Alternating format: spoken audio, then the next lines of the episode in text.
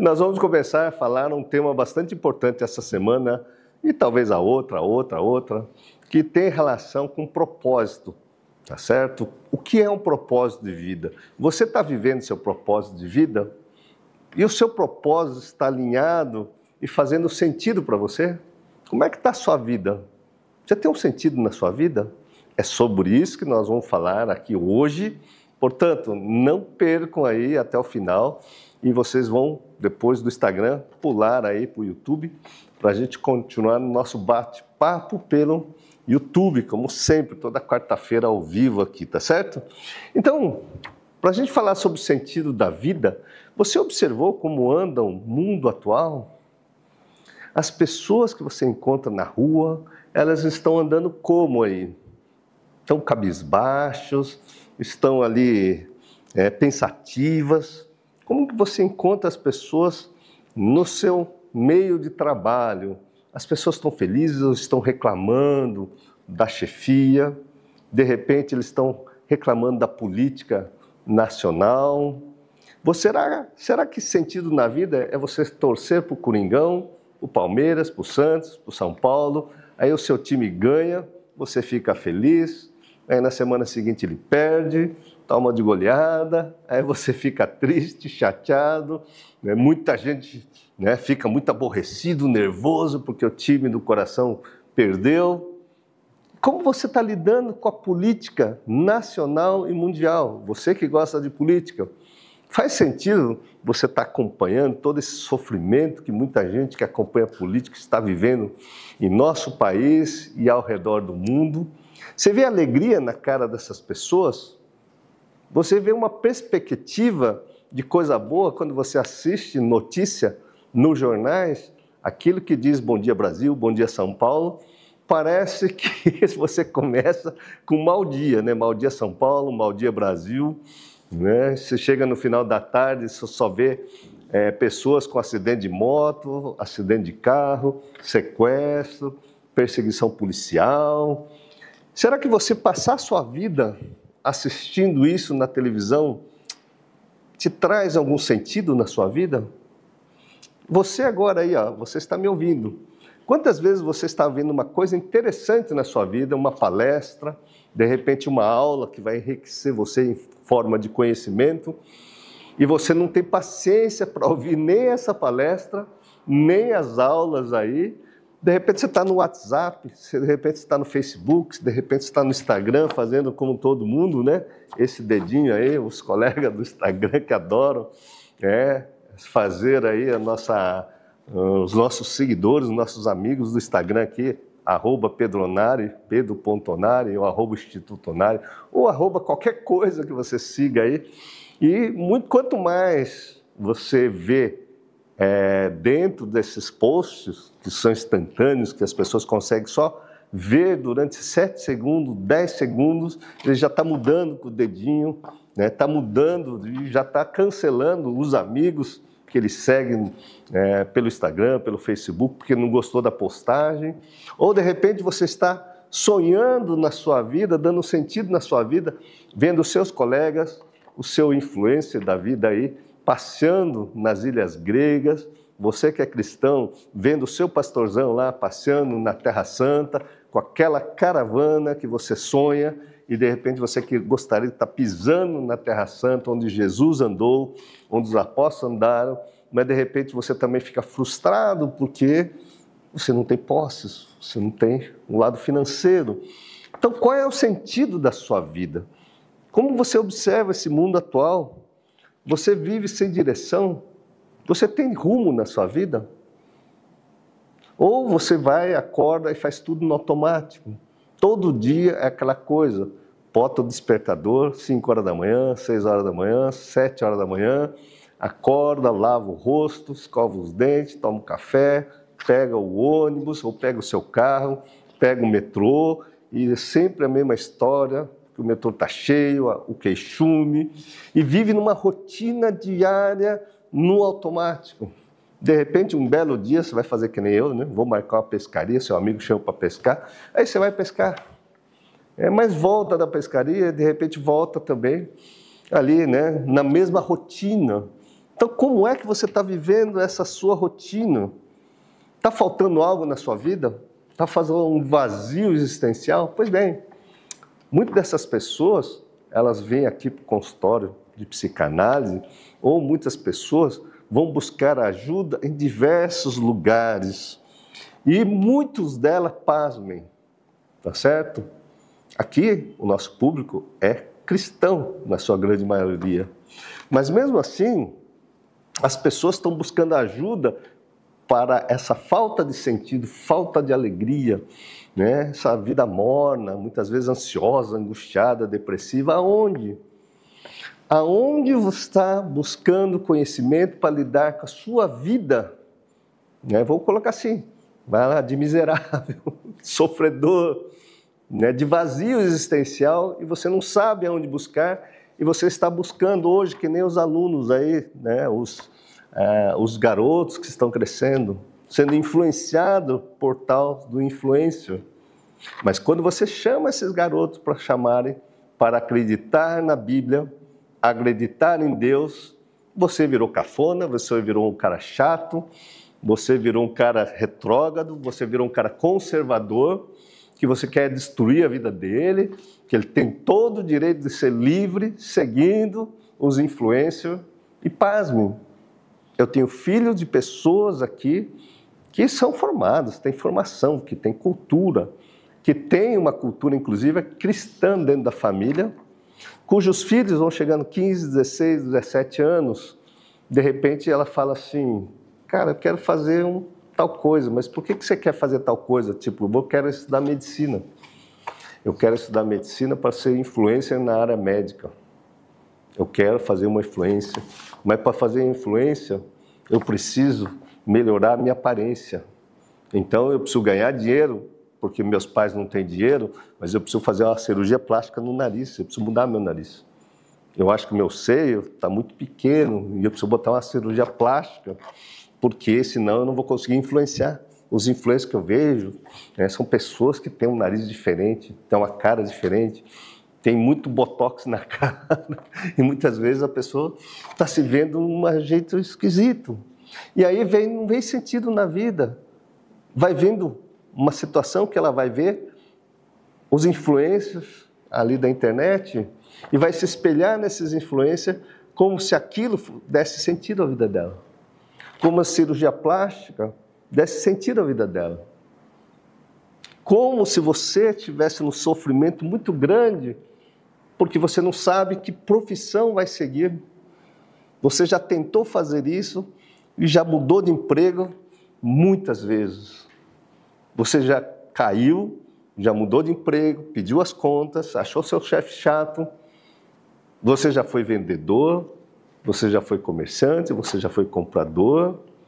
Aí você tenta abrir um negócio, seu negócio não vai para frente, seu negócio fale, de repente você está lá meio sem saber, arranja um emprego, seu emprego é enfadonho. Aí você vai buscar ajuda. Em geral, hoje, as igrejas estão cheias de coachings, coaching para tudo. Você abre a internet, você vai seguir um coaching.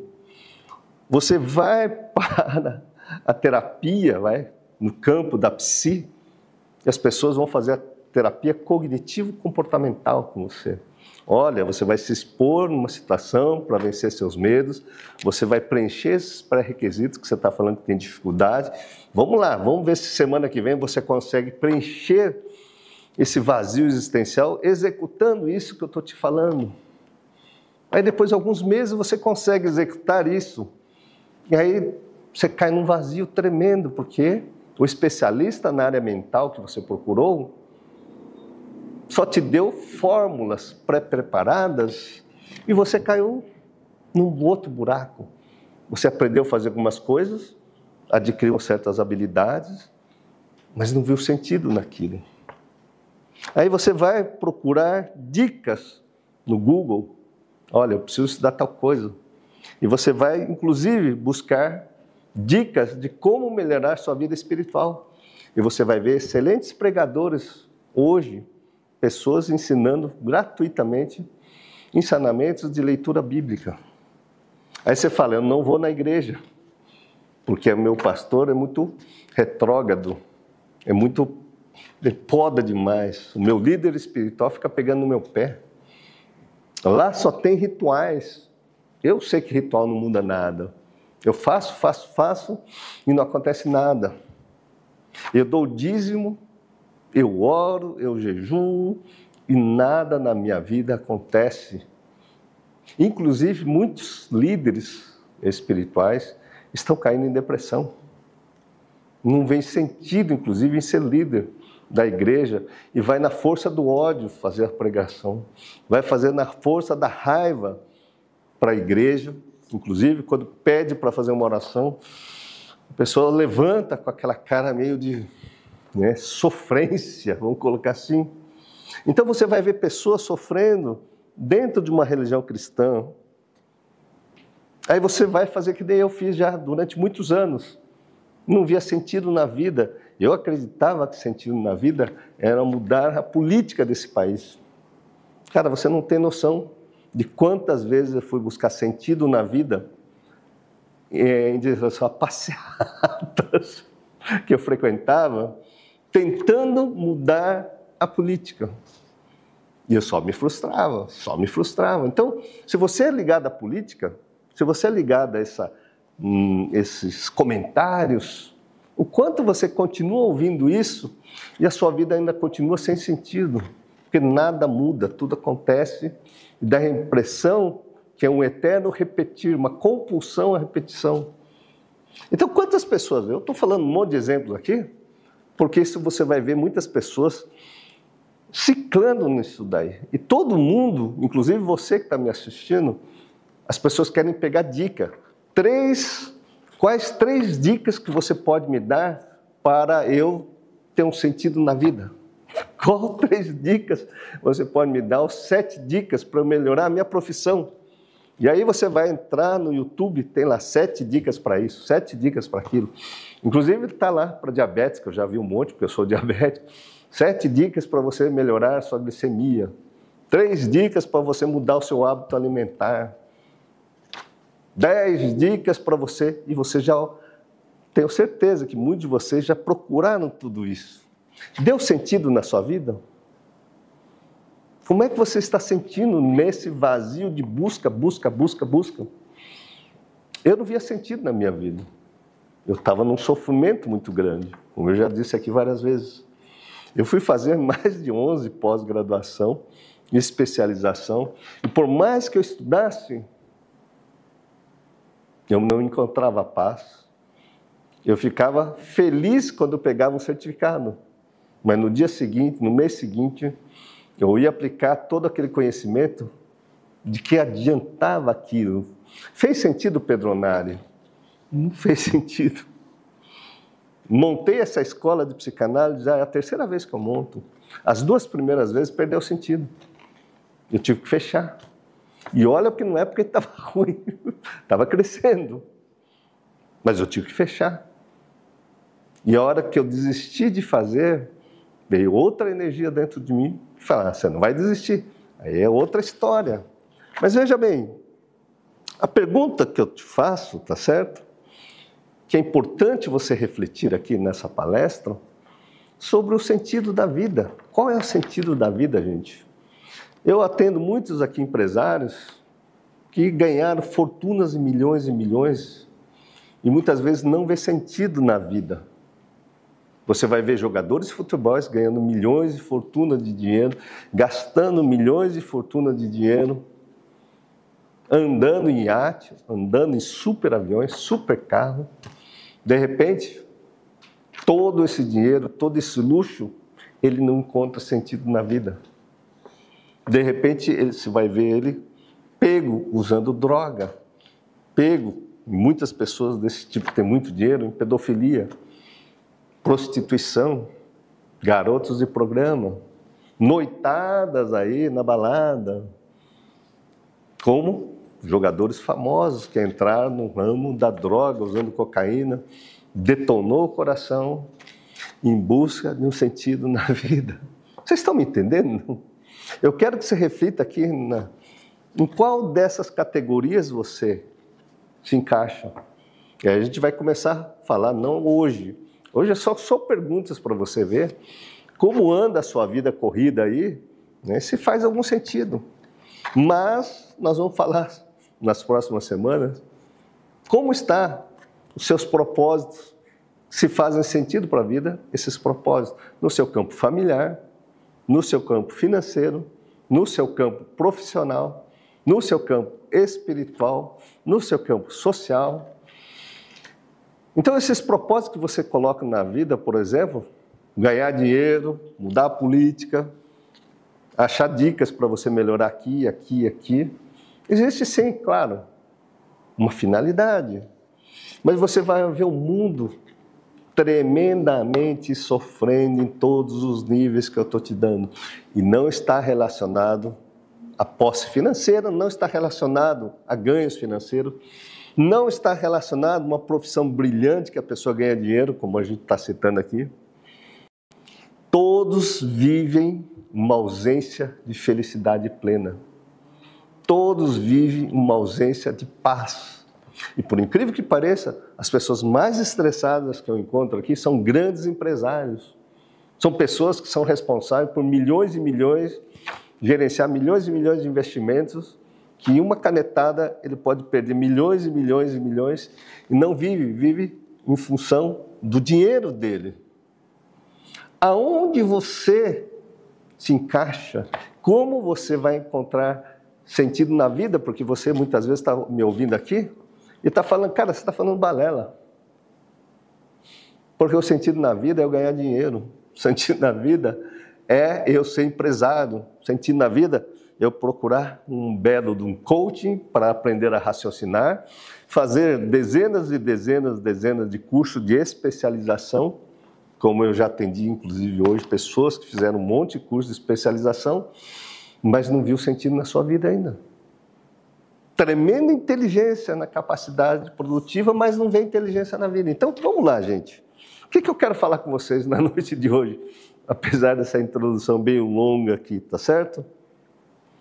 Então, quando a gente fala em sentido na vida, gente, é você ter paz, é você ter alegria, é você ter mansidão, é você ver as pessoas na, na rua que eu estou falando aí, no shopping center, as pessoas estão brigando, as pessoas estão se pegando. Dentro das empresas, as pessoas vivem na fofoca, vivem com medo, porque o seu chefe tem medo de perder o emprego dele, ele não te dá a oportunidade, muitas vezes, de você crescer. E se você começar a crescer, ele começa a te podar, e você se sente rejeitado, você se sente mal amado, e você já perdeu o seu sentido na vida, inclusive dentro da sua empresa. E você só serve naquela empresa hoje em dia se você tem faturamento, se você está sendo útil em função do dinheiro, se você está sendo útil em ganhar dinheiro para alguém. Na sua família, você está sendo útil se você troca de carro a cada dois anos. Se você pode viajar ali, pagar passagem todo ano de viagem internacional. E tem muita gente que viajou aí sete vezes em viagem internacional e estava brigando com o marido porque se sentia mal amada. Que só viajou, aliás, viajou sete vezes, viagem longa, cinco internacionais, duas nacional. E não estava vendo sentido na vida. Então vamos lá, gente. Eu quero fazer uma leitura bíblica para você, tá certo? Vamos lá. Nós terminamos aí uma leitura do Sermão do Monte, tá certo? As bem-aventuranças.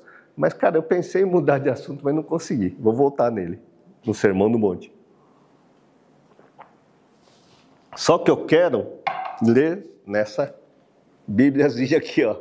O mais importante, amor, é Bíblia, gente. Então todo mundo vai escrever: que livro é esse? É a Bíblia, é a Bíblia. Só que eu quero ler para vocês Mateus capítulo 6, tá certo? a oração que Jesus nos ensinou a partir dessa tradução dessa Bíblia que é a Bíblia viva. Então vamos lá, gente. Mateus capítulo 6, no verso 9. Depois vocês abrem a Bíblia, tá certo? Não precisa abrir a Bíblia agora. Eu quero que vocês ouçam, gente. Vocês não estão na igreja, vocês estão aqui, tá certo? Ouçam, depois vão refletir, porque essa Bíblia aqui tem uma tradução bem fácil de ler, porque essa Bíblia fala com o meu coração. E a sua versão tem que falar com o seu coração, tem que fazer sentido para você.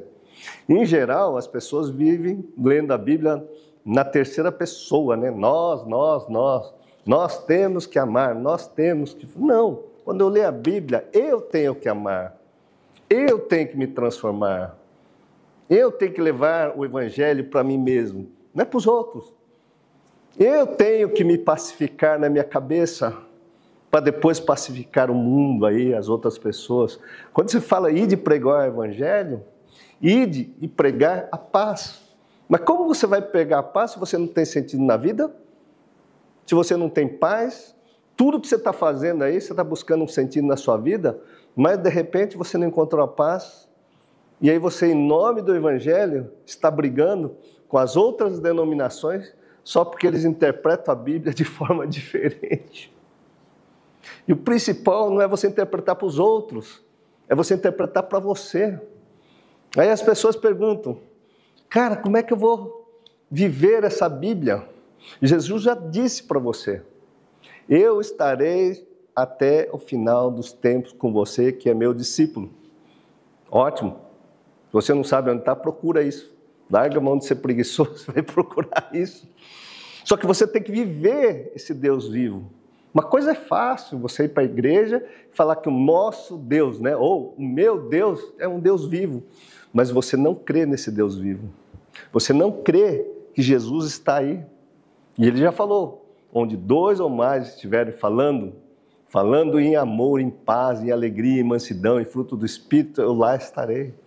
Mas se você está fora disso, cara, com certeza você está aí com o capeta aí. Então pensa sobre isso que eu vou ler aqui.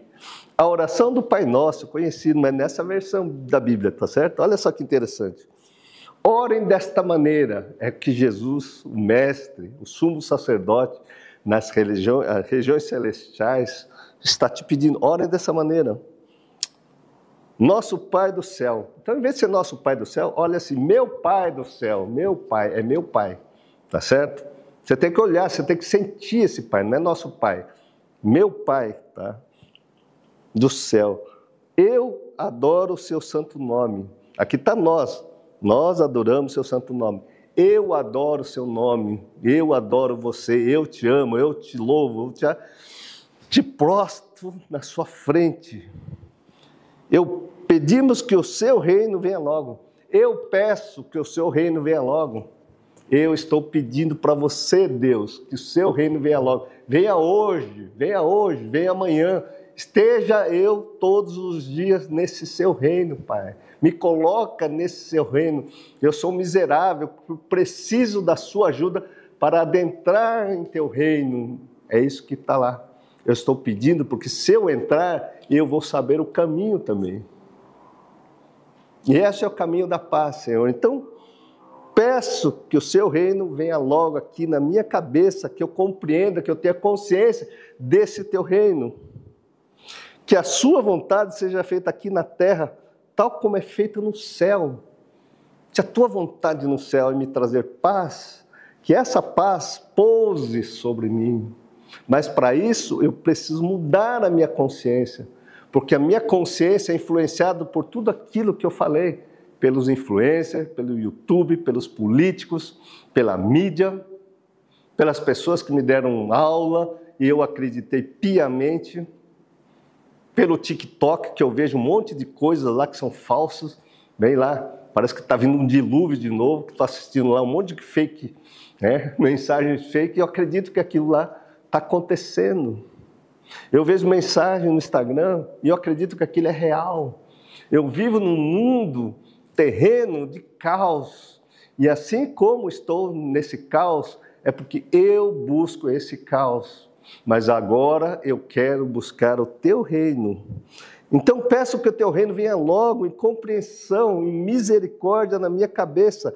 Se mostre para mim aquela ligação que está feita aí no plano espiritual no céu. Dê-nos hoje outra vez o nosso alimento. Me dê hoje o meu alimento, Senhor. Me dê hoje, eu preciso alimentar hoje, somente hoje. Eu preciso deixar de ser miserável. Eu preciso deixar de ser uma pessoa que fica regulando alimentos. Não compartilho nada, sou mesquinho, mas me dê hoje esse alimento. De novo, porque eu sei que todo dia, como sempre, e perdoe o meu pecado, tal como eu tenho perdoado aqueles que pecaram contra mim. Então não é nós. Perdoe o meu pecado, Senhor. Eu sei o meu pecado, eu sei o meu erro, eu sei a minha falha. Me perdoe este pecado. Eu admito que eu sou pecador. Arrependei-vos dos vossos pecados, porque você sabe onde você está pisando na bola. Mas você tem vergonha de falar sobre isso. Você tem vergonha de falar para os outros que você errou. Mas Deus sabe onde você está errando. Então peça para Ele ter misericórdia e que Ele te perdoe desses erros, como a gente vai ler aqui. Assim como eu vou perdoar o outro irmão que está errando. Cara, você não sabe como a gente é atacado no nosso dia a dia, inclusive por pregar o evangelho de amor de Jesus, por falar somente no amor de Jesus. As pessoas podem vir me chamar aqui no direct que eu sou herege, que eu estou pregando um falso evangelho, que eu não falo sobre o, Novo, o Velho Testamento. Cara, mas eu quero que Jesus fale no meu coração, quero que Deus fale no meu coração. Porque eu vou olhar para pessoas que também foram falhas como eu, se eu posso olhar diretamente, conversar com o Evangelho que Jesus nos deixou, e principalmente ele falou: fala lá com meu Pai que está no céu, e é seu Pai também. Então, meu Pai que está no céu, me perdoe dos meus erros, dos meus pecados, dos meus equívocos, porque eu sei onde eu erro, eu erro da minha raiva eu erro na minha fofoca que eu faço da vida dos outros. Eu erro ficando preocupado do que os outros estão falando da minha pessoa. Eu perco tempo para me distrair dessas confusões na minha cabeça, olhando para as coisas fúteis, perdendo tempo. E tempo é tudo que é meu, é tudo que eu posso administrar. E eu administro por mal, eu jogo fora todo dia esse tempo. Então, olhe para você e fala assim: Deus, me tira, por favor, esses vícios que eu tenho, que eu estou perdendo. Me perdoa esse pecado do vício de ficar perdendo tempo nas redes sociais, olhando influência, olhando essas pessoas que dão dicas para mudar alguma coisa, mas não muda nada. Nada. Você vai na igreja, as pessoas dão dica para você mudar e você não consegue aplicar. Você vai no psicólogo, dá dica para você mudar, mas você não muda. Você vem aqui, muitas vezes eu falo para as pessoas mudarem e as pessoas não mudam nada porque a consciência está tão atormentada, está tão perturbada. Então, esse é o meu pecado, é a minha espinha, o meu espinho que eu tenho que lidar com ele. E somente eu e Deus sabemos daquilo na qual eu tenho que me falar com meu Pai, me perdoar daquilo, para que Ele mude dentro de mim. E aí, ó, não me põe em tentação, livre-me do maligno, não me põe em tentação, Deus. Você conhece o meu coração, sabe onde eu fraquejo, então me livre dessa tentação. Que Deus sabe, eu sei a minha, a minha tentação, a minha pequenez, aonde eu posso cair. Onde eu vou cair? No mesmo lugar que todo mundo cai. Já caí muitas vezes por causa do dinheiro, Dinheiro, dinheiro, poder, poder, poder. Olha que eu vou fazer um parênteses aqui. O Espírito Santo sempre falou: dê poder a uma pessoa e você vai conhecer as pessoas. Pois você sabe que quem vem estudar no curso muitas vezes pega o poder aqui e trai todo o maligno depois. Eles vieram buscar poder, poder para manipular a cabeça dos outros, poder para dizer que está com Deus, mas você conhece quem está com Deus, você conhece quem está em coração aquebrantado, está em paz. Esse está em Cristo. As pessoas que estão atormentadas, falando mal da vida dos outros, perseguindo a vida dos outros, não é isso que está escrito aqui em Mateus capítulo 6. Então está lá. Meu Pai Celeste perdoará a mim mesmo, se eu perdoar aqueles que pecam contra mim.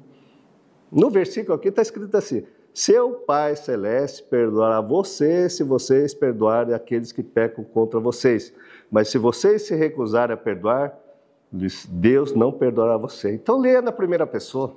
Vou ler na primeira pessoa agora. Ó. E você pega a sua Bíblia e lê na primeira pessoa. Meu Pai Celestial me perdoará se eu perdoar aqueles que estão pecando contra mim, que estão me caluniando, estão falando mal de mim, que estão me perseguindo. Mas se eu me recusar a perdoar, Deus não vai me perdoar. Cara, eu não quero comprar briga com Deus. Eu não quero ser inimigo de Deus, porque o ódio é o típico do capeta. A falsidade, as mentiras é típico do capeta.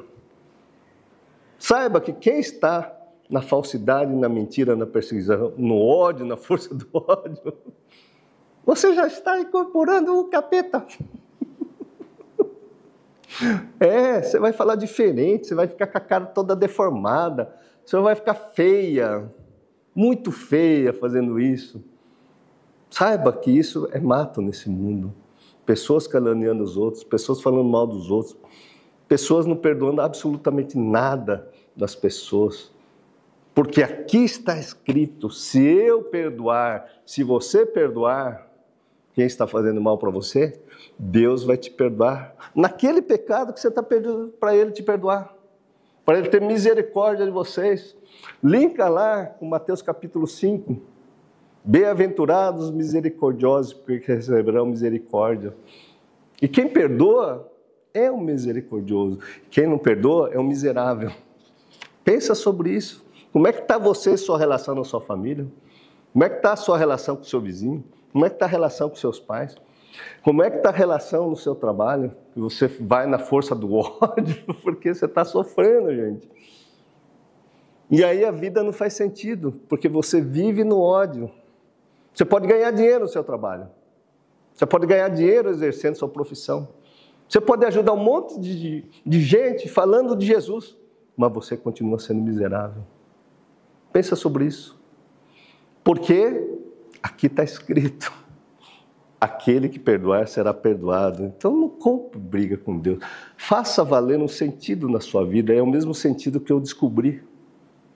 O sentido da vida é você descobrir a coisa mais importante que você tem. Não é no plano terreno, é no plano espiritual. Muito se fala de vida espiritual. Como adentrar a vida espiritual? Como você vai ter paz? Como você vai obter fruto do Espírito Santo, gente? E poder sorrir na vida no meio da confusão na qual nós vivemos. E você poder sorrir, você fala assim, cara, eu vejo paz nessa pessoa, eu vejo Deus na sua palavra, eu vejo alegria em você. Aonde você teve essa alegria? Aonde você acendeu a sua lamparina? Aonde você pegou esse sal que alimenta, que dá sabor à vida, e eu estou necessitado desse sal, dessa luz? Pois saiba de uma coisa: neste planeta na qual nós vivemos, sob influência, sobre políticos, sobre governantes, sobre tudo que você possa imaginar, conhecimento humano da psicologia, da psicanálise, da, psicanálise, da medicina. Você não acredita em Jesus, mas acredita no seu médico, que muitas vezes fala que o seu problema é só tomar remédio. Você acredita aí na TCC, terapia cognitivo comportamental, mas Jesus você não acredita. Você não acredita que essas palavras podem mudar a sua vida, que vai te colocar em outro nível de vivência medíocre que eu vivia particularmente graças a Deus, posso dizer assim: puxa vida, hoje eu encontro paz dentro do meu mundo. E é este mundo que eu estou falando que vai fazer sentido para você. Porque tudo que eu busquei aqui de conselhos, vai ver meu currículo lá na, na internet. Fui buscar conselhos em um monte de cursos, em um monte de especialização. Nada fez sentido na minha vida, porque não me dava fruto do Espírito. Então, se você quer fazer sentido na vida, Faça lá, busque ardorosamente, fervorosamente o reino de Deus no seu mundo mental, na sua consciência. E vai lá praticar isso para mudar. Mas se você ouve isso aqui e não tem fé, nenhuma palavra que eu esteja dizendo ou você ler nesse livro vai fazer efeito na sua vida. Porque se você ler isso aqui para aplicar na cabeça dos outros, você é um miserável.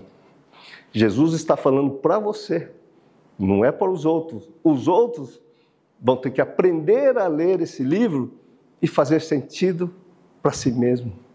Então, quando você pensa em sentido na vida, busque fervorosamente este livro E faça como milhões e milhões e milhões de pessoas ao longo de dois mil anos ou cinco mil anos estão buscando aí. Então, por que você acredita no influência de 15 anos, de 20 anos, de 30 anos, falando que vai mudar seu mundo e não acredita num livro que faz efeito e salva vidas, salva a vida de pessoas que querem se matar? E quando alguém fala que tem esperança, que Deus vai curar, Deus vai transformar a sua alma, aí você não acredita. Saiba de uma coisa. Uma coisa é o psiquismo humano. Outra causa, outra coisa para mim é a alma humana. A alma é muito mais sublime. O psiquismo é criado pelos homens e vai em busca de Freud, sim. Vai em busca de Lacan, Melanie Klein, vai em busca de Brainspotting, vai em busca de MDR, vai em busca de regular as emoções das pessoas. Mas a tua alma tem que buscar a Deus. Porque o seu psiquismo vai buscar ferramentas no plano terreno. E ferramentas no plano terreno, você vai desativar a cobiça no coração das pessoas. Você vai desativar, muitas vezes, aquilo que está bloqueando a pessoa para buscar mais dinheiro, dinheiro, dinheiro, dinheiro. Ela vai ficar milionária, mas a alma humana vai para o inferno. Inferno que eu digo é aqui, ó, porque essa oração não vai fazer sentido. Porque aqui mais para frente, Jesus diz outra coisa. Ó. Não se, no verso 19, Mateus capítulo 6, está escrito assim: Não se preocupe em acumular riquezas aqui na terra, onde tudo pode estragar ou ser roubado Guardem sim coisas preciosas no céu, onde nunca perdem seu valor, estão livres dos ladrões. Se as riquezas estiverem no céu, o seu coração também estará lá. Então não se preocupe aí, ó, em acumular riqueza na terra. Que é riqueza na terra? Você vai estudar um monte de coisa para mexer com a cabeça dos outros, inclusive a Bíblia. Você vai buscar técnicas para ter poder para manipular a cabeça das pessoas, inclusive hipnose, inclusive magia mandingas para mandar na vida das pessoas e você ser, fazer altar de si mesmo. Isso é tesouro na terra. Mas guarde-se coisas preciosas no céu, onde nunca vai perder seu valor e estará livre de todos os ladrões. Se a riqueza estiver no céu, seu coração também estará lá. Então, analise o seu coração. Onde está o seu valor? Onde está a sua missão? Onde está o seu propósito? Seu propósito tem que estar alinhado com os propósitos de Deus. E os propósitos de Deus têm que fazer bem para todos, inclusive para você mesmo. Se o seu olho for puro, se o seu olho for puro, haverá brilho do sol na sua alma. Não é somente no psiquismo, no seu, né, mas você vai resplandecer esse brilho, você vai ser luz do mundo.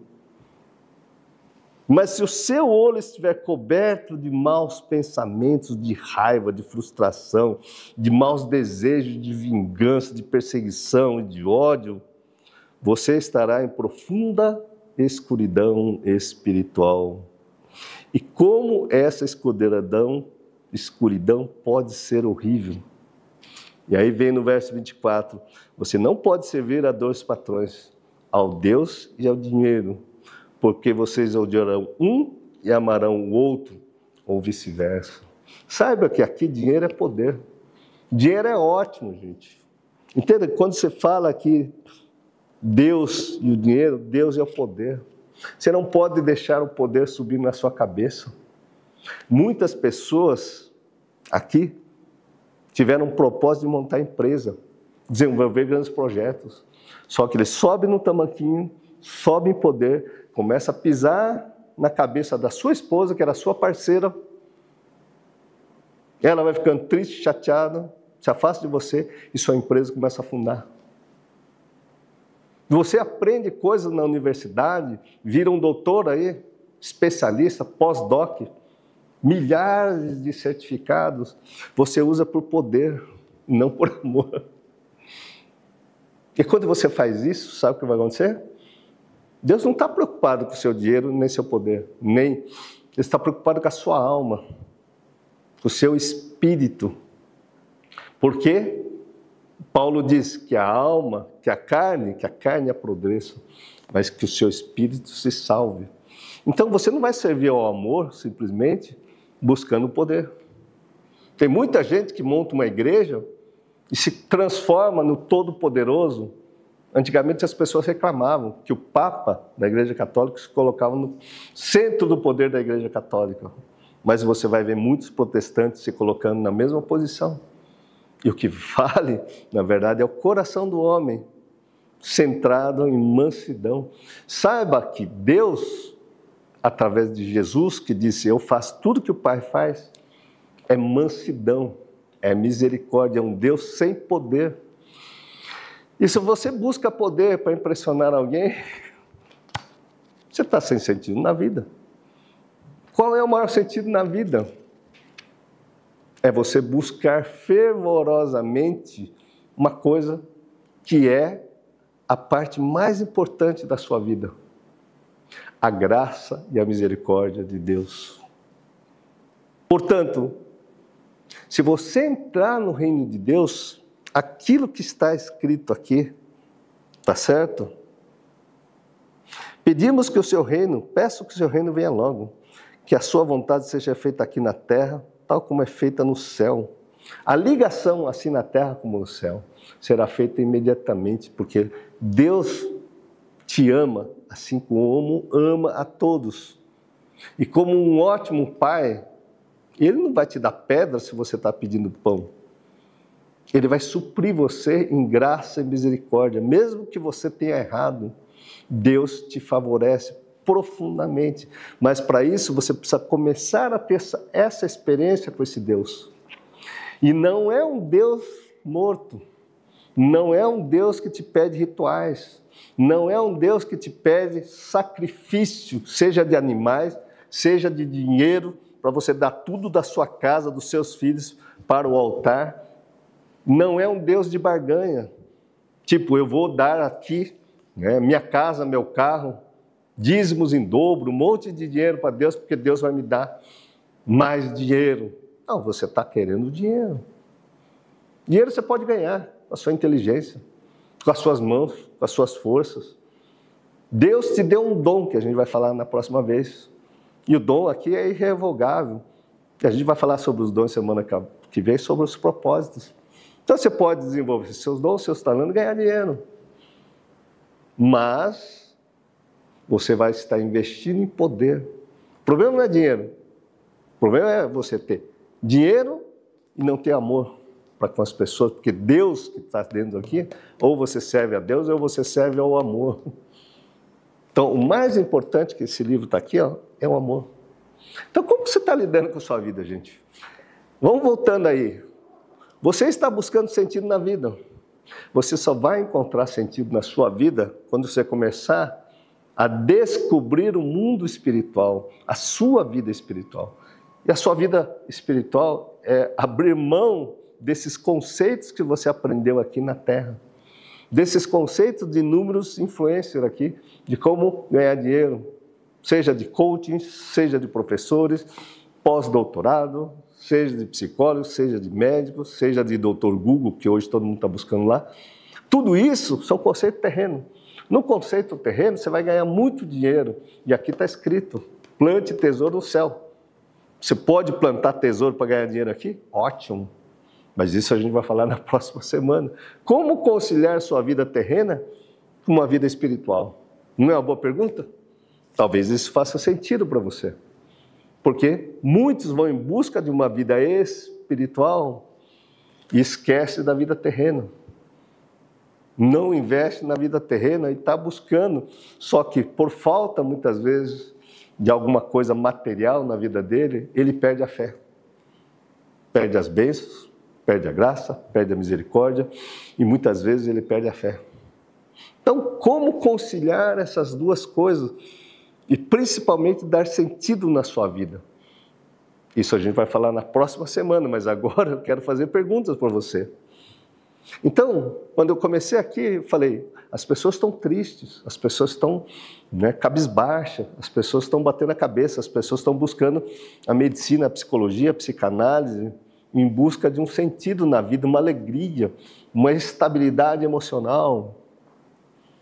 Mas essa busca profunda só vai terminar, no meu caso, que eu busquei em várias pós-graduação, em vários bens materiais, o dia que realmente eu consegui entender que Jesus Cristo é a coisa mais importante a ser conhecido. Então eu busquei conhecimento em todas, todas as coisas. E o dia que você começar a aplicar isso que eu estou dizendo na sua vida, todo dia vai fazer sentido, porque está lá. Se você começar a beber desta fonte que joga água viva para você, está lá na mulher samaritana, você jamais terá sede, você jamais terá esse sintoma depressivo, essa alteração de você quer, quer, quer, porque esse quer, quer, quer está relacionado aos seus conceitos terrenos. Só que abandonar isso é a coisa mais difícil, gente. porque vem uma dor terrível. Parece que eu estou morrendo, parece que eu estou me tirando a minha vida. Dá um medo terrível de perder o bem material, perder uma empresa, perder aquelas coisas, perder os amigos, porque os amigos me influenciavam profundamente. Eu tive que deixar do lado muitos amigos que me levavam para bebedeira, para fumar cigarro, para fazer besteira. Muitas vezes eu tenho que, inclusive, limitar as minhas relações, inclusive com certos familiares que não condiz com o pensamento na qual eu quero praticar aquilo, eu e Deus. É claro, não posso deixar de lado, graças a Deus, eu tive um propósito antes de começar toda essa jornada na minha vida. Foi casar com a Midori. Por incrível que pareça, está lá, ó. Por incrível que pareça, eu não tinha nenhum. Propósito, eu vou falar semana que vem, gente. Mas eu arranjei uma mulher que tinha o mesmo propósito que eu. Tinha a mesma sede de buscar esse Deus. Tinha a mesma vontade, paixão, perseverança. É a minha companheira profunda. Por isso, o primeiro ministério que você tem que ter é investir na sua família para ter sentido na sua vida. Se você não investir na família e você larga a sua família para investir somente no ministério da sua igreja e não ver para sua esposa e não ver seus filhos, saiba que eles vão ficar carentes e vão usar droga, gente. Quem vai influenciar eles serão o pessoal, os influencers da internet hoje. Mas se você investir na sua família, você vai colher frutos lá na frente. Então são várias coisas complexas, por isso que eu comecei falando, cara, falar em sentido da vida é uma coisa complexa, porque sentido na vida são vários campos. E aqui nós falamos do principal ministério de todo ser humano, que é a sua família. Porque se você encontrar alguém que esteja disposto a investir no reino de Deus com você, você vai ter felicidade, você vai ver sentido na vida, Deus vai botar a mão na sua cabeça e no seu cônjuge. E por mais que esteja difícil, esse sentido, essa busca de Deus vai unir vocês dois. Por isso, botar Deus acima de todos, amar a Deus sobre todas as coisas e amar a si mesmo. Porque se você se ama, você consegue dividir esse amor com a sua esposa aí. Se eu não me amasse, como eu não me amava, eu buscava que a Midora, eu buscava ali que a Midora preenchesse esse vazio meu que não tinha sentido. E sabe o que aconteceu? Nada, só treta. que ela não preenchia esse vazio. Mas quando eu fui buscar a Deus, eu desenvolvi a coisa mais importante da minha vida, que é meu lado espiritual, que me conecta com os meus dons espirituais, que me conecta com Deus. Por isso, claro, você quer buscar sentido na vida, veja com quem você anda.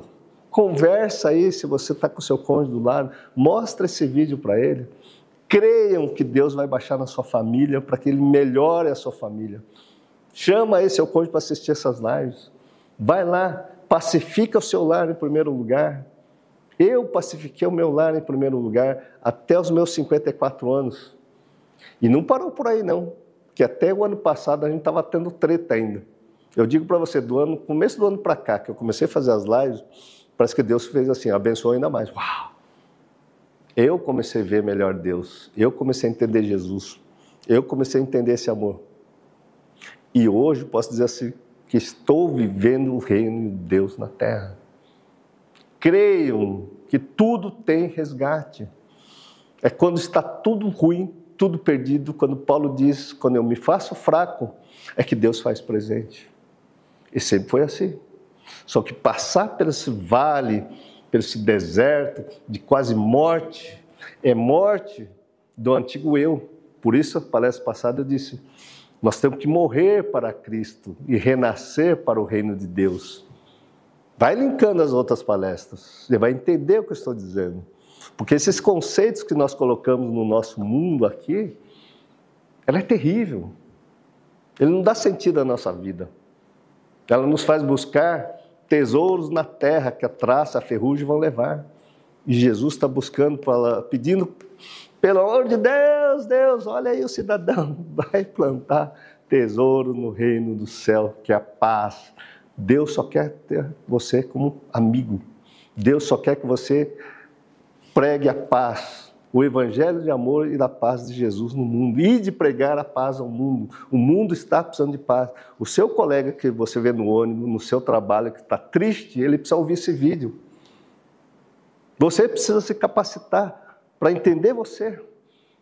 E nenhum propósito é realizado, nenhum sentido da vida pode ser realizado se você não se conhecer. Por isso, semana que vem, a próxima palestra, a gente vai falar sobre isso. Que já deu tempo aqui, mas nós vamos começar a fazer as perguntas aí, tá certo? Pula aí para o YouTube, quem estiver no Instagram, tá certo? Ah, o canal é Psicanálise Cristã no YouTube. Se inscreva aí, aperte o sininho, contribua com a sua pergunta, Vê se fez sentido para você, tá certo? Eu sei que você está refletindo muito sobre o que eu disse, e é bom refletir mesmo. O que, que você está fazendo na sua vida? Porque a maior responsabilidade da sua vida é você mudar a sua consciência, é você transformar a sua consciência. E não ficar aí acreditando em pessoas que implantaram um chip na sua cabeça. E Osé já disse: meu povo está padecendo por falta de conhecimento. Hoje o conhecimento está expandindo, gente. Você tem que aprender a pensar. Não deixe que o outro pense na vida dele que a sua vida é diferente da dele. Ele vai matar os principais sonhos que você tem, como tentaram matar o meu. Mas aí a gente vai conversando nas próximas. Vamos bater um papo agora, vai? Convido vocês a fazer perguntas. E vamos lá. Tem pergunta aí? Glória Rocha. Hoje, eu, hoje foi muito desafiador por causa desta situação, me sentindo sem rumo, sem sentido. Qual profissão seguir? Já tentei estudar e nada dá certo. Não sei o que fazer. É exatamente assim mesmo. Não vejo sentido. O que fazer, doutor? Qual rumo tomar quando já se tentou de tudo, até tentar ouvir a voz de Deus e nada? Oi, querida. O próximo passo, depois que você tomou consciência disso, é você se conhecer profundamente. Semana que vem, na próxima palestra, a gente vai falar sobre propósitos, sobre dons. E com certeza absoluta, semana que vem eu vou ler outras passagens bíblicas para você se guiar através da Bíblia, para você encontrar aí o seu dom, o seu talento, o seu propósito. E aí a gente pode conversar o que mais atrapalha as pessoas de desenvolverem a sua vida principalmente o seu medo, a sua insegurança, o seu medo de sair do seu meio social e fazer uma coisa diferente. E é assim: se eu fizer isso, o que, que os outros vão dizer? Você tem medo de falhar, tem medo de. Né, as pessoas depositaram uma expectativa em você e você falhar novamente. Aí você vem com um pensamento negativo de derrota, de. Mas não creia nisso porque as bênçãos de Deus é sobre todo. E se você está nessa live, se você está nessa aula, foi porque Deus quer curar você, de dentro para fora. E você vai lá depois continuar assistindo a gente para a gente desenvolver isso dentro de você, tá bom? Com certeza absoluta. O mais importante é que você viu que está parado, sem sentido. E nós vamos falar isso na próxima palestra, como você buscar um sentido maior trabalhando aí na sua vida, se tornando uma pessoa independente, beleza? É isso que falta para a sua vida. Vai ter que perder o medo de ser, né? Próximo. Pode.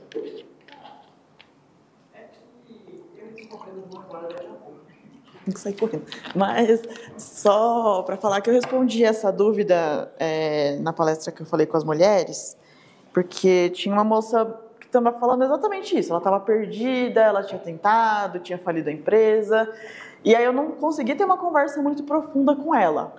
Mas fez sentido. Então vou repetir que talvez faça sentido aí também. É lógico que na semana que vem o tema vai ser mais específico, mas assim, a, o dom, ele sempre está aí. Tem alguma coisa na sua vida que faz sentido para você.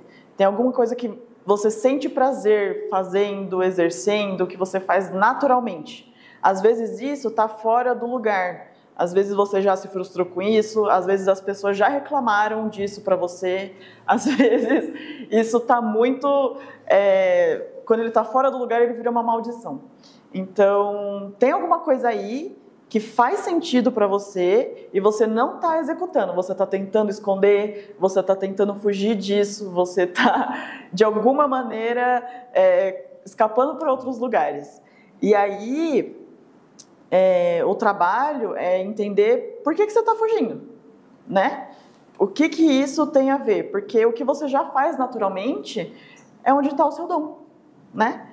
Então, é uma dica específica, meio genérica, mas algo aí faz sentido para você e você não está executando né? E às vezes quando não faz, não tem isso, às vezes assim, adolescentes ou pessoas que não tiveram muitas experiências, tem alguma algum curso, algo que ela se simpatiza, você só vai encontrar executando. Entende? É no meio do caminho que você vai criar o caminho. Então, às vezes é o medo de tentar, é o medo de arriscar, e isso te afasta do que você tem que cumprir. Ninguém nunca vai poder chegar em você e falar: "É isso, porque é um, algo que Deus colocou no seu coração. Não é nenhum homem que vai poder falar o que você tem que fazer. Mas você sabe o que é e deve estar fugindo disso. Tá bom? Perfeito, perfeito.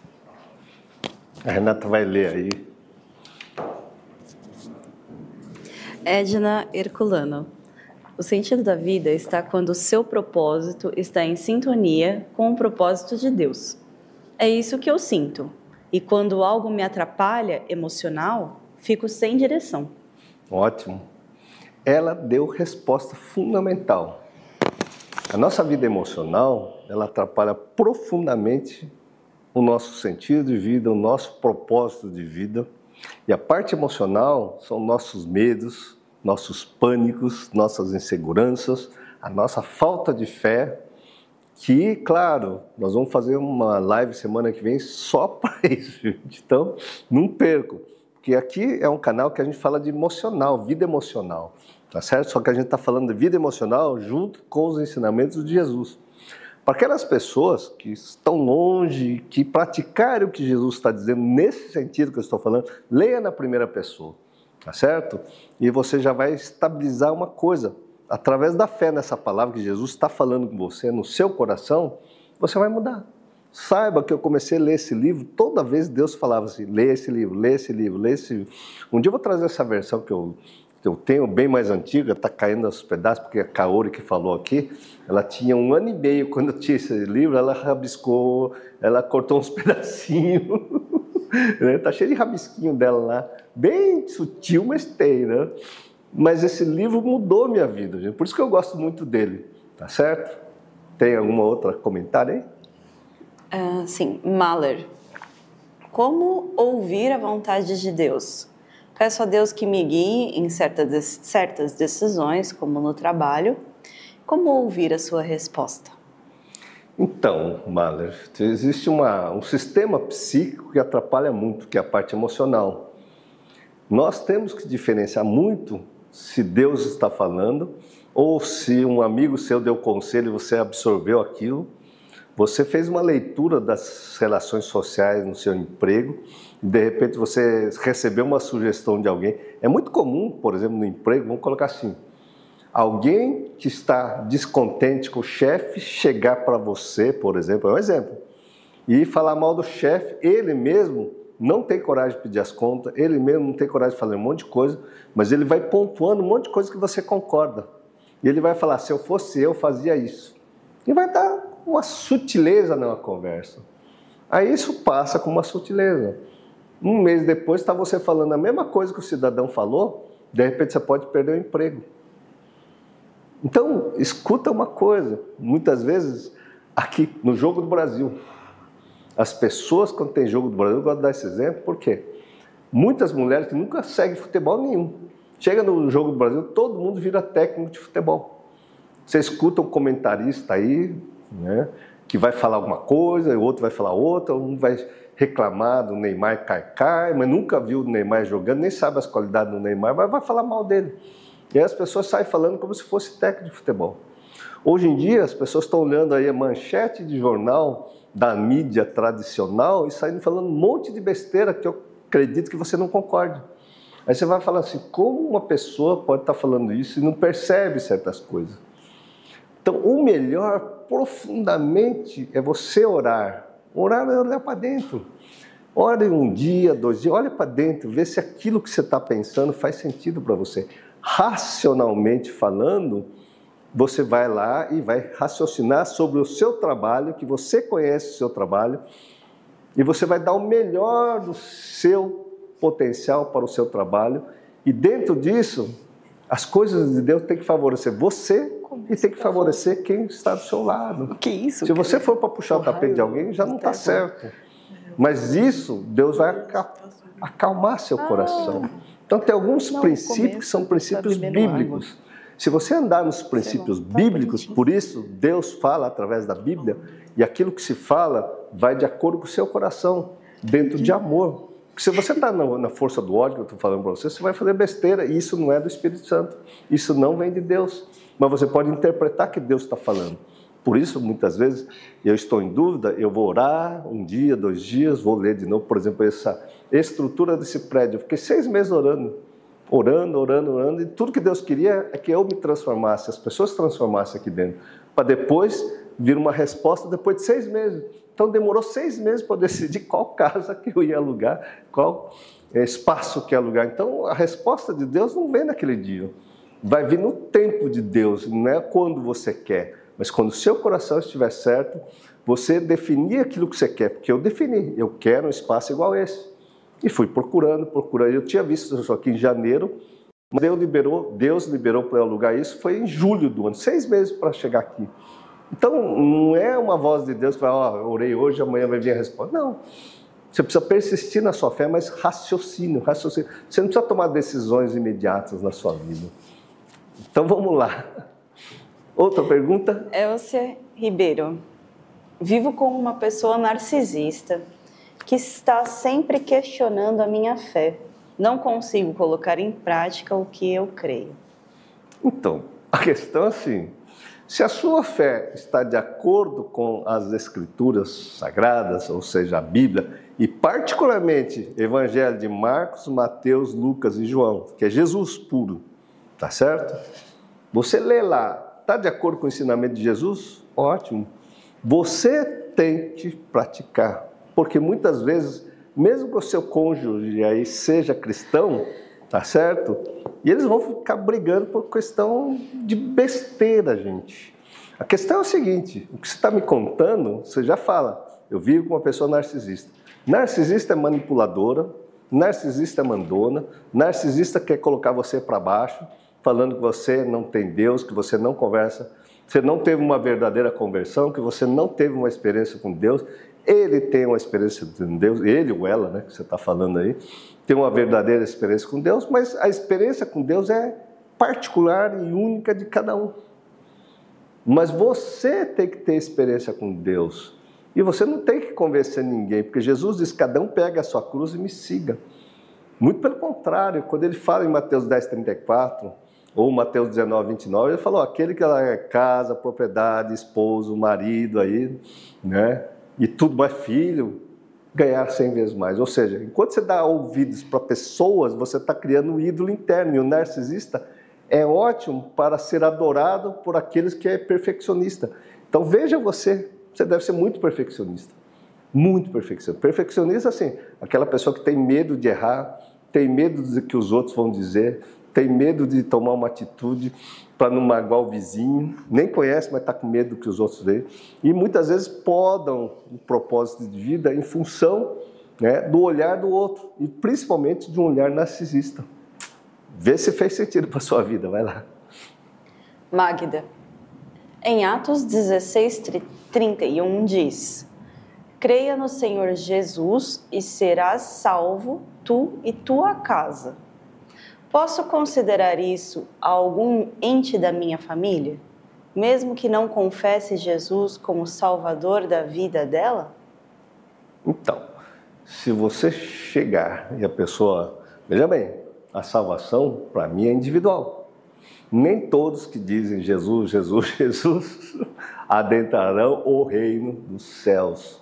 Quem vai julgar isso no final dos tempos é o próprio Senhor. E para ser considerado da família de Jesus, um amigo de Jesus, é aquele que lê e pratica aquilo que ele ensina. Então você tem que ler no contexto de tudo isso. Veja bem, se você está lá da sua família, você tem um parente, um primo, um tio, sei lá, alguém, que o cara continua sangue ruim, né? Vamos colocar assim, faca na caveira, sangue no olho. E você está falando, nossa, eu sou cristão, eu vou salvar. É, eu acho que assim, a igreja prega muito essa questão da salvação, né? E muitos cristãos ficam extremamente perturbados em perder a salvação. Será que a minha mãe vai ser salva? Será que meu tio vai ser salvo? Ah, eu tenho que salvar. Cara, é um jugo muito grande. Por isso Jesus diz: Vinde até mim. Meu fardo é leve, meu jugo é suave. Você tem que transformar você mesmo e Deus vai abençoar você, você vai ter luz do mundo, sal aí na vida das pessoas, e você vai viver alegria. Entenda uma coisa, eu comecei essa palestra de hoje, as pessoas tudo cabisbaixo, gente. veja aí como pessoas estão. Todo lugar que você vai, as pessoas estão se lamentando, chorando por todos os N motivos. Eles não vão reclamar quando você está numa vida social na igreja. O pessoal, tudo é graça e paz, eu já disse isso. Quando você encontra no final de semana e tem mais intimidade, ou você passa um dia, uma semana com uma pessoa, a mesma pessoa, você vai conhecer a doença emocional das pessoas, o sofrimento que ela vai trazer para você, que ela reprime ali nas rodas sociais. Mas no dia a dia as pessoas estão sofrendo. E quando você se transforma e vira um cristão, você vai levar essa alegria para as pessoas. Eu vejo Jesus alegre, eu vejo os apóstolos com muita vida, muita alegria, muita paz, e essa paz é o dor. É tipo Pedro e João subindo a ladeira para aquele indivíduo paralítico dizer: Eu não tenho ouro nem prata, tudo que eu tenho eu lhe dou.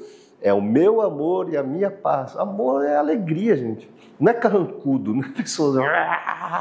É, eu vou te lascar, vou te ferrar, eu não sei o quê. Tá, isso não tem nada a ver com paz de Jesus. Isso tem a ver com é, o que o mundo ensina para nós, né? a raiva, vingança e tudo mais. Então, a salvação é individual. É claro, se você está na mesma família, ali em 1 Coríntios 7, eu acho muito interessante que uma mulher de Deus, Magda, vai abençoar o seu, a sua família, a sua filha, né, os seus filhos, o seu marido, e você sabe bem disso, né, Magda? Então, a oração vai fazer muitas mudanças e você vai ver milagre na sua vida. Né? E esse milagre vai acontecer sim. Deus vai trazer pessoas para ajudar a sua família, mas desde que você seja em paz. Você for uma pessoa perturbada, dizendo ser cristão, que você está lá e perturbando, perturbando, perturbando todo mundo, essa perturbação só vai perturbar mais pessoas. Então, quando você entra na paz do Senhor, Deus vai te abençoar com essa paz aí na sua família. Beleza? Ana Verbena Oliveira. Qual o nome do livro? O nome do livro chama-se Bíblia. Tem múltiplas versões. O nome é assim, você vai procurar na estante virtual, chama-se O Mais Importante é o Amor. Essa aqui é uma versão da Bíblia viva, tá certo? E essa versão não tem mais, você só vai encontrar no estante virtual. Eu acho que já acabou de tanto eu falar dessa Bíblia aqui, todo mundo só fica procurando, tá certo? O mais importante é o amor. É uma Bíblia de fácil leitura, mas lembre-se, leia na primeira pessoa, que Deus está falando com você.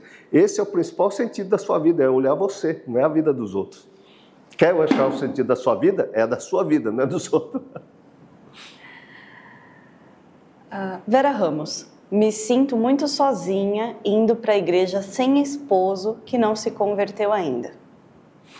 Então, Vera, a questão é a seguinte, né? O que você não chama de conversão? Qual é o coração é, do seu marido? Como ele se porta? Ele é narcisista, como estava falando lá. Ele é briguento, ele é raivoso, ele é isso, ele é aquilo outro, tá certo? Você tem que ver o coração do seu marido. Jesus conta a história do bom samaritano e do religioso. Tá lá, né, os doutores da lei, o fariseu e o escriba. E estava lá o samaritano caído, foi assaltado na estrada de Jericó. E os religiosos passaram correndo com medo de assalto e ser assaltado igual aquele cidadão. De repente vem um samaritano que paga a pousada, deixa ele na pousada, ainda disse: Eu vou voltar aqui, se ele precisar de mais coisas, pode deixar que eu faço. E Jesus disse: Qual é o mais próximo de Deus? Quem é está mais próximo de Deus? É as pessoas que têm dentro da, dos templos, vamos falar templos, ou está em coração e amor. Então, olha o coração do seu marido. Se o seu coração do seu marido está em Deus ou não. Isso é a parte mais importante. Você continua a oração e você respeita ele em alegria, nem alegria. O papel da mulher, um dia a gente vai. Você sabe que eu descobri o papel da mulher, né? E qual é o papel do homem? a gente pode fazer uma live depois sobre isso, né? Por que, que os homens são de um lugar, as mulheres são de outro, são tão diferentes e como pode se complementar hoje nesse dia que a gente não tem identidade, né, de homem e mulher, mas hoje estão as identidades estão todas trocadas. Essa é uma boa live, gente. Pensa aí como é que está aí a sua família, né? como é que está a sua relação, tá certo, com a sua família. O mais importante é a tua paz na sua família, tá certo? E 1 Coríntios 7 está escrito assim uma mulher que está lá em Deus, e não no templo, em Deus. Tá você pode estar no templo e não estar em Deus. Você pode estar orando lá no templo, mas também ser uma jararaca, vamos colocar assim. Isso não quer dizer que você está com Deus. Com Deus é sua mansidão, é sua misericórdia, é sua alegria dentro do seu lar. E vai trazer isso lá, e você vai abençoar a sua família. É isso que está escrito em 1 Coríntios 7. Próximo. Fádia Eldes.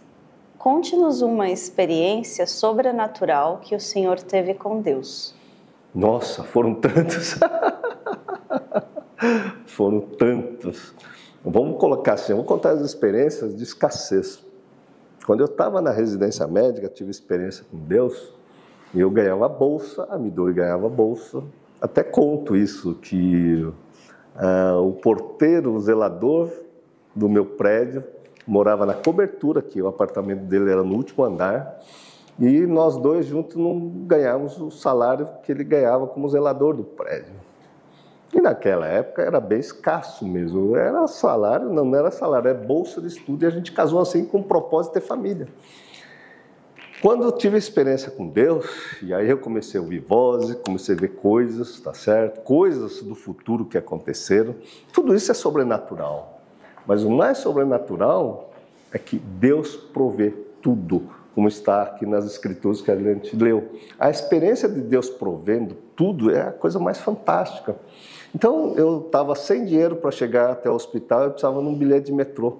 Eu estava assim, puxa Deus, eu preciso do bilhete de metrô, preciso do bilhete de metrô, não vou andar né, é, a pé, eu preciso do bilhete de metrô. Cara, veio uma pessoa assim, como se estivesse em trânsito, me deu um bilhete de metrô. Coisa mais incrível. Aí, claro, estava na mesma escassez. Eu ficava assim, puxa vida, eu quero tomar um sorvete no McDonald's, mas eu só tenho dinheiro para comprar um. Cara, imagina um sorvete, deve custar hoje dois reais, três reais, aquela caixinha. E eu falei, gente, eu vou comprar um, mas Deus podia dar um. Eu comprava um, comprei um, esse sorvete que a mulher foi tirar, deu uma totalzinho, caiu, eu botei o dedo, ela botou o dedo, fez assim, botou no lugar, ela falou, ai, desculpa. É tipo, eu contaminei, eu sujei, eu vou fazer outro. Eu falei, você vai fazer outro, mas dá essa casquinha para mim. Ela deu essa casquinha, que só tinha o um dedinho dela. Ela tirou outro e deu outro em dobro. Eu estava, isso é clássico. No mesmo dia eu estava na fila do, do Parque da Mônica, no Shopping Eldorado. Nem sei se existe ainda, hoje faz muito tempo que eu não vou lá. No mesmo, no mesmo dia eu falei, gente, eu quero entrar no Parque da Mônica. Tinha uma fila, né? Cara, mas eu não tenho dinheiro. Né? Puxa, Deus podia dar um, um ingresso, né? Cara, veio uma mulher, deu um ingresso, aliás, dois, né? Ela tinha comprado no dia anterior, não ia usar, não sei porquê, e foi lá revender por menos da metade do preço. Aí a gente conseguiu entrar. Então, comprei dois por preço de um, e aí a gente entrou. Então, assim, são fenômenos físicos materiais. Né? Na escassez, Deus provê. E aí também no Mateus capítulo 6 está escrito assim: por que, que você anda ansiosa aí? Não ande ansiosa com o que você vai comer, beber. Né? Todo mundo fica preocupado com o dia a dia. Cara, e Deus pede para você ter paz, você repousar na paz, que Deus sabe o que da sua necessidade. E aquilo foi suficiente para eu largar a cirurgia, largar o HC, seguir esse Deus de misericórdia, de graça, de bênção. E hoje eu vejo que depois que eu tive, vai, 30 anos, né? 30 anos de escola para eu transformar a pessoa mais importante na minha vida, que sou eu mesmo, de dentro para fora, eu estou recebendo de novo essas bênçãos em forma desse prédio, em forma de pessoas que me ajudam em vários setores aqui para montar essa escola. E tudo pessoas que estão se voluntariando para nos ajudar, gente. Então eu dou glória a Deus, graças a Deus. Eu só vou te contar, são tantas vezes, inclusive a minha vaga no hospital da, das clínicas, como médico, minha vaga como aluno de medicina na USP, tudo isso foi obra de Deus na minha vida. Então, assim, eu dou, aliás, agradeço a Deus porque o Espírito Santo me batizou, conversou comigo, me trouxe até aqui, apesar de não querer conhecer Jesus, mas ele me apresentou esse Jesus. Então, busque o reino de Deus com todo o seu coração e você vai encontrar também esse Deus misericordioso na sua vida. Não perca as esperanças, mas olhe firmemente para Ele. Próximo. Paula Freire. Boa noite. Eu percebi agora, aos 41 anos, que não me sinto bem em lugares com muitas pessoas e isso me incomoda. Isso é normal? Não, isso não é normal. isso são gatilhos que você criou, tá certo? É, vou dar um exemplo aqui. A Kaori, que estava aqui agora há pouco, ela passou em medicina, foi estudar medicina na Santa Casa, se formou já. Mas na época da faculdade, ela sentia muito desconfortável nas festas que tinha lá dos alunos da medicina. Então ela chegava lá não sentia, sentia essa fobia social não conseguir. Aí ela estava lá e falou, cara, eu quero entender por que, que eu tenho isso. Aí eu coloquei ele no processo, de nós rastrearmos a rota do trauma através do método Onari, da psicanálise cristã. O que, que aconteceu? Simplesmente a gente acessou a memória de dois anos de idade, onde ela estava andando na Praia Grande, num final de ano, dia 31, dia 1 de janeiro, onde eu estava lá e de repente eu fiquei desatento e ela saiu catando palitinho de sorvete. Ah, tinha dois anos, dois anos e meio, foi catando. Tinha uns dois anos e meio, três, já era um pouco maior. Ela foi catando palitinho de sorvete, palitinho de sorvete, mas uma multidão de gente, uma, um guarda-sol do lado do outro. De repente, ela se viu perdida e eu também vi um monte de gente batendo palma, né? Eu falei, nossa, o que, que é isso, né? Eu olhei de um lado e falei, cara, cadê a Kaori? Deixa eu ver quem estão batendo palma, porque eles têm o costume de bater palma quando encontram criança. Aí eu cheguei lá, estava ela chorando, perdida. Então ela ficou com fobia de um monte de gente fazendo barulho do lado dela, por incrível que pareça. E esse trauma perdurou até nós acessarmos. E saiba que isso nós tratamos através da psicanálise cristã e do método Onari. E também aqui, ó, mostra aqui, ó, Renata. Em outubro agora nós vamos ter a chave mestra. Então a gente tem vários depoimentos de pessoas que destravaram muitas coisas na vida. E com certeza essa, essa fobia que você tem, né, social ou outras fobias, são traumas na sua vida. Então hoje está muito comum fazer trauma. Mas o mais importante é você descobrir o trauma e direcionar a sua vida através da palavra de Deus, que é o Evangelho de Jesus. Isso é a parte mais importante. Próximo. Elcia Ribeiro, como me livro do perfeccionismo? Então, eu estava falando de você, né? 70% dos meus pacientes aqui são perfeccionistas. Tem né? mais uma, Karina Ângela Santos. Como se libertar desse perfeccionismo? que acaba minando o sentido de muitas coisas e da vida. Sim. Veja bem, todo mundo é educado para ser perfeito. Filho de pastor, então, nossa, não, tem que ser o pastorzinho, né? É muita cobrança. Aí que você falou, não vai falar isso. A pessoa cresce com um monte de rejeição a si mesmo e se sente rejeitado, inclusive, e precisa ser perfeito com medo de errar. Esse medo fica no inconsciente, por isso nós falamos aqui da psicanálise cristã. Então, você tem que acessar esse cérebro, buscar terapia, liga aqui para um dos nossos psicanalistas do Instituto Onari, com certeza eles vão acessar isso, poucas sessões você consegue mudar isso. Claro, se você chega ao tamanho grau de perfeccionismo, começa a ter mania, e a mania limita muitas pessoas, né? A pessoa começa a procrastinar, porque se não fizer o item número um, dois, três, tipo, acordar seis, tomar café, escovar o dente, tomar café da manhã, escovar o dente de novo, fazer oração e não sei o quê. Se ela acorda atrasada, acorda e quinze, não consegue escovar o dente a hora que acordou, pronto, aquele dia já ficou ruim, só escovou o dente pela segunda vez, não fez o ritual, e aquele dia já não vai lá e ela começa a procrastinar. Então, o indivíduo perfeccionista é procrastinador. Agora, você tem que ver, se o seu perfeccionismo também está relacionado a déficit de atenção, porque tem, tem déficit de atenção, tem a mente super acelerada, então ela só fica escravo de uma rotina rígida. Se muda de rotina, é um Deus nos acuda, né? Aí nem Jesus dá causa, né? Aí você precisa fazer terapia. e muitas vezes precisa medicar, porque a velocidade do pensamento, muitos perfeccionistas, é muito rápido.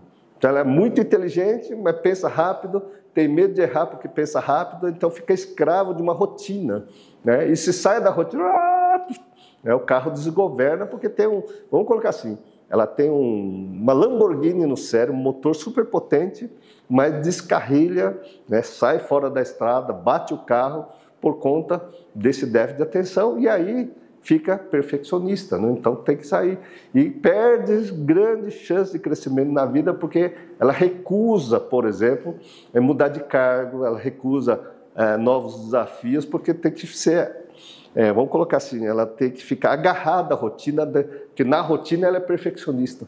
Quando ela muda de rotina, ela deixa de ser perfeita, então fica com medo terrível. Mas é claro, né, você pode procurar aí, e quem quer tratar essas pessoas, vem estudar psicanálise cristã aqui no Instituto Onari, o curso é livre, é totalmente online, é totalmente aí EAD, você pode fazer os módulos práticos à distância, tá certo? E se você é de São Paulo, você pode frequentar aqui o nosso ambulatório escola toda quinta-feira, que a Midori coordena aqui toda quinta-feira, tá certo? Mas aonde você estiver assistindo, você pode fazer esse curso de psicanálise, aí vai um grande convite para você. Você pode pacificar sua mente e tornar uma pacificadora. Você vai pacificar a parte mais importante, que é a consciência das pessoas que estão aí em sofrimento, como eu estou dizendo hoje aqui. Né? Então, Venha fazer terapia, porque você vai investir na coisa mais importante da sua vida e conhecer a pessoa mais importante que é você mesmo. Você não é essa pessoa perfeita. Você está vivendo uma fake news que implantaram um chip na sua cabeça para você ser perfeita. Por isso Jesus diz: Eu sou o caminho, a verdade e a vida. O resto que eu estou falando é tudo uma falsidade. Hoje todo mundo vive uma falsidade, por isso Jesus diz que vocês estão mortos. Eu estava morto até, sei lá, o ano passado, vai. Quando eu comecei a ler a Bíblia, eu entendi, caiu a ficha. E eu entendi o que é o amor de Jesus. Mas eu entendi racionalmente e vivo esse amor hoje. Então venha, pula para dentro, venha conhecer todo esse processo. Próximo. Aline Moraes. Como reconhecer que a voz que fala comigo é Deus? Então, Aline, autoconhecimento. Muitas vezes o que o Espírito Santo falava comigo eu vou falar uma coisa, mas você pensa. Que de repente pode vir uma voz, você achar que é minha, e não é. E você cair no buraco e perder a fé. Então, o que a Bíblia nos ensina? A você não seguir falsos profetas. Falso profeta não é só o que está dentro da igreja, não, gente. Vocês estão criticando os pastores aí que estão cobrando um monte de dízimo, um monte de dinheiro. Tem um monte de gente que eu conheço que fica criticando todas as igrejas. As igrejas estão falando de Deus. Os maiores falsos profetas hoje estão na internet. Os maiores falsos profetas hoje estão pregando um monte de porcaria na sua cabeça e você acredita, e seus filhos acreditam. E aí, é, putz, é um, aí de novo, né? É uma expressão da infância, é um Deus nos acuda, né? E quem é que está falando a verdade? Porque você aprende uma coisa aqui, outra aqui, outra aqui, outra aqui. Então, para você diferenciar o certo do errado, é só conhecendo Jesus nas Escrituras. E quando você andar em amor, tudo que vem do ódio, na raiva ou na insegurança, vai tirar, deixar com medo.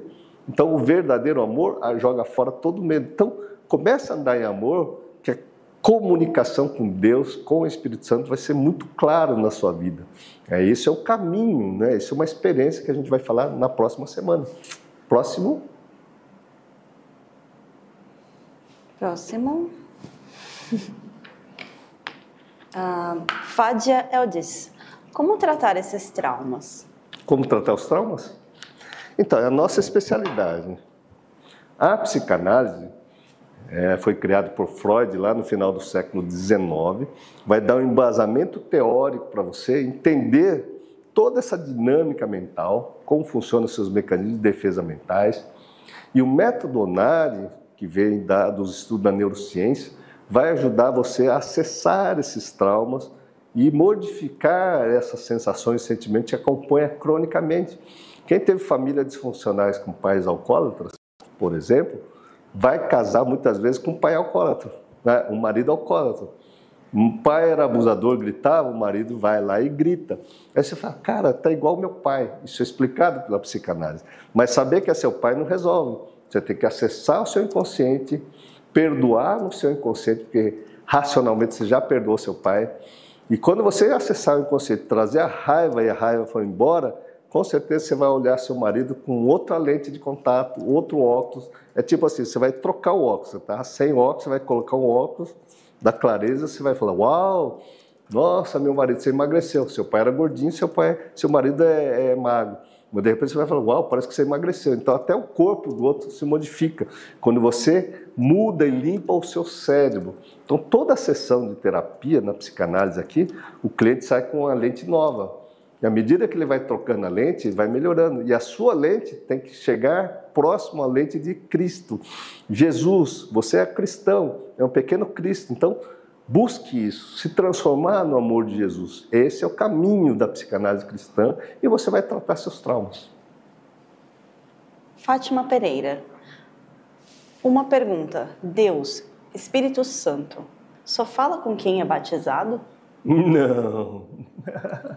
Existe o batismo com o Espírito Santo. Muitas vezes as pessoas vão lá, cientista, todo mundo vai falar, cara, eu tive um insight eu te caiu a ficha, caiu um monte de coisa. Mas toda sabedoria vem de Deus, toda criatividade vem de Deus. E quem tem o dom, por exemplo, de conhecimento, a pessoa vai desenvolver conhecimento. É claro, quando você tem um batismo e olha para Jesus, o que, que acontece? Ter o dom espiritual, desenvolver a ciência, não significa que você vai adentrar o reino dos céus porque você não tem Jesus. Porque Jesus é o caminho, a verdade e a vida. Então, os dons espirituais é dado a todos. Está lá em 1 Coríntios 12, nós vamos falar semana que vem. Então, assim, esse dom espiritual está com você. Essa conexão já está. Então, Deus é misericordioso. Tanto é que não importa se você tem má índole, bom índole, você tem o seu dom. A questão é, se você pega o seu dom e não conhece Jesus, você vai fazer só meleca com seu dom. Então Deus vai te dar intuição, você tem intuição, você vai pegar conhecimento, mas você não vai agir com seus próximos com o amor de Jesus, que é a parte mais importante. E se você não age com amor, esse dom seu, você vai montar uma empresa com o seu dom, mas a sua empresa pode falir. Você vai perder o emprego, você vai fazer um monte de coisa porque alguém veio, tira o toco, uh, puxa o tapete. Mas quando você conhece Jesus, Ele vai cuidar. É a leitura de hoje. Não andeis ansiosos por coisa alguma. Não se preocupa com o que você vai trabalhar, ganhar, comer, fazer isso. Mas vá para essa paz que transcende, orando a oração do Pai Nosso. Que seja feita a vontade do Pai e não a sua. Por exemplo, quem tem um dom espiritual, ele quer tudo, tudo. Por exemplo, está cheio de líder religioso, tem dom de cura. Só que ele se coloca no lugar de Deus. Ele se coloca no lugar de Deus. Só que esses caras vão pagar um preço lá para frente, porque de alguma forma você está enganando, fazendo outras coisas, em nome de Deus, inclusive. Então raciocina aí, tá certo? Então, no meu caso, em 93, eu tive a experiência com o Espírito Santo, começou a falar comigo, e eu aceitei. Eu era batizado na Igreja Católica. Casei, fui crismado, minhas filhas foram batizadas na Igreja Católica. Batismo na Igreja Católica. Só que eu fui entender literalmente Jesus a partir de 2011. 2015 eu fui batizado nas águas por um pastor protestante e sem denominação. Ele não é assembleiano, ele não é batista, não é presbiteriano, não é da igreja católica, não é padre. Mas eu falei, cara, eu entendi Jesus, que você me deu aula três anos. Eu quero se me batizo nas águas. E ele falou assim, o pastor Jorge Luiz Massa, que eu sempre falo aqui, olha Pedro, sua vida não vai mudar não, mas é uma ligação espiritual diferente. Cara, minha vida mudou. Mudou profundamente. Jesus foi batizado nas águas. Então, não fica ligando que só Jesus batizou nas águas e veio uma pomba, o Espírito Santo em forma de pomba. A partir daquele momento, Jesus começou o ministério dele. Mas tem muita gente que tem seu dom espiritual. Mas o batismo nas águas, até Jesus foi. Então, eu acho importante, eu acredito que é importante, que também mudou a vida e vai também mudar você. Próximo? Tá bom.